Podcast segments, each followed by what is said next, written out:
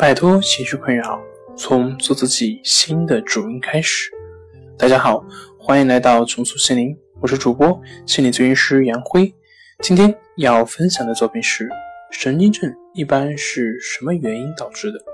想了解我们更多更丰富的作品，可以关注我们的微信公众账号“重塑心灵心理康复中心”。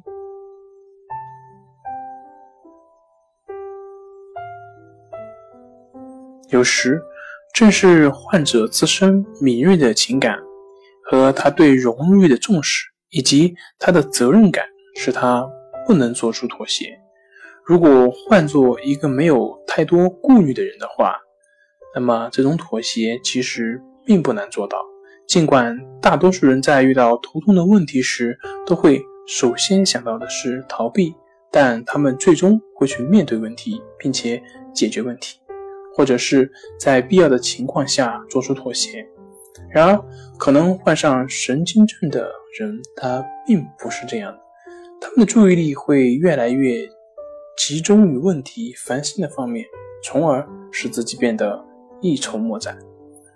好了，今天就跟大家分享到这里。这里是我们的种族森林。如果你有什么情绪方面的困扰，都可以在微信平台添加幺三六九三零幺七七五零。